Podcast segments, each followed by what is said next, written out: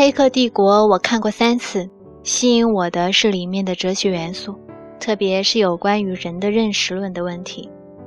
认识论是哲学的基础，也可以说是人类所有学科的基础，因为它的主要论题是：人能够认识和了解我们所处的外部环境吗？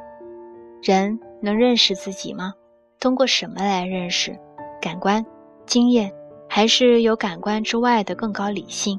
是否有真实的第六感？我们的感觉靠谱吗？上帝的存在需要论证吗？张爱玲在留言里说：“我们总是先看到海的图案，后看见海；先读到爱情小说，后知道爱。我们对于生活的体验往往是第二轮的，借助于人为的戏剧。”因此，在生活与生活的戏剧化之间很难化解。这段话给我留下了深刻的印象，给我留下的印象甚至强烈过他的许多小说。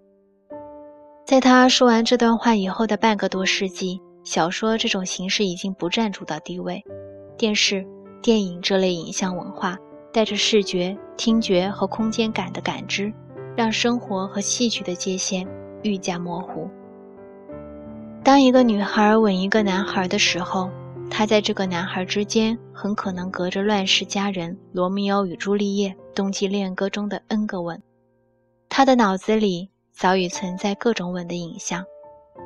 当我们讨论爱情时，我们讨论的不是同一种东西。有的人谈的是金婚，有的人谈的是重庆森林，有的人谈的是《还珠格格》，有的人。谈的是《暮光之城》，《黑客帝国》就很聪明地体现了信息与真实之间的区别。在那个虚拟的信息世界里，人可以品尝各种美食，而事实上，一个人眼前的提米拉苏可能只是一个叫做提米拉苏的程序而已。这个程序包含的信息有：松软可口的外观、诱人的香气、甜中略带苦的味道。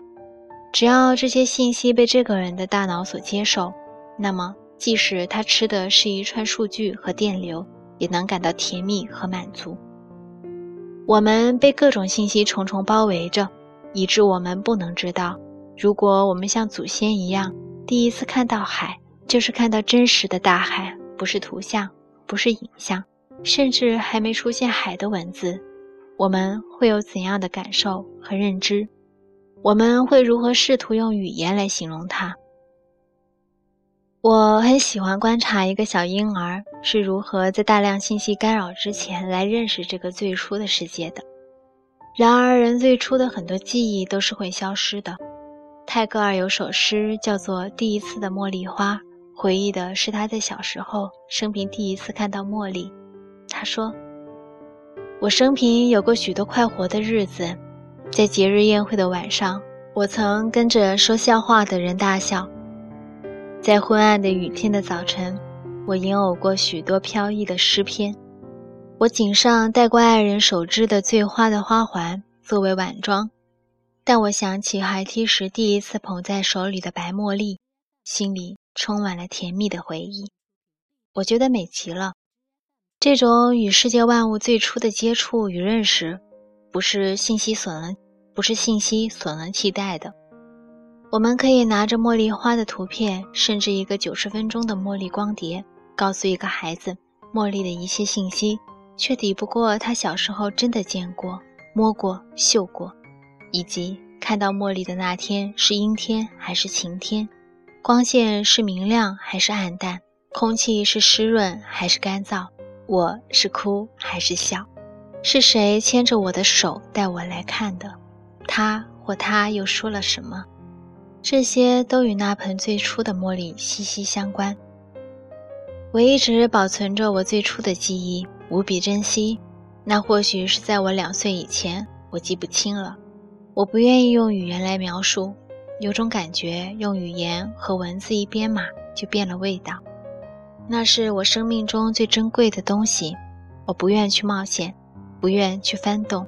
就想小心翼翼地保持它原始的模样。有时候我一闭上眼，仿佛能回去，尽管有重重迷雾，但总算是一个有家可回的孩子。保留着对世界的最初感受，让我一点也不害怕有一天我将离去的事实。我记得上大学时，大众文化与传播这门课，老师让我们上台讲 PPT 作为期末考试的作业。我借用了尼尔·波茨曼的一段话，在课堂上念：“自从钟表出现以后，人类就不再需要太阳来辨别时间，他们不再看天空的太阳了。”当时我有点起鸡皮疙瘩，念这么肉麻的话，到现在老师教的已经忘得一干二净，而唯独对这句话记忆深刻。现在一个小孩在五岁以前的认知速度。就已经超过祖先的几百年，我们早就不用太阳来计算时辰了，我们也早就不用通过星星来猜测上天对我们的启示了。我们对任何不懂的东西都有百度和谷歌了，只是我总隐隐觉得少了以前那种直接的联系，全盘接受由间接信息告诉我们的世界，总好像少了点什么，但我不知道究竟是什么。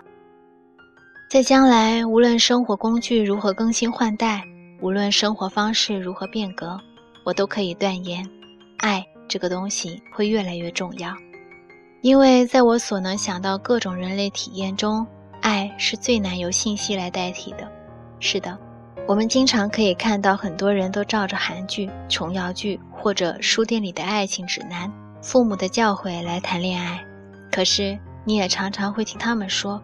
我不知道怎么了，我觉得他们说的都对，但在我这里就不是这么回事儿。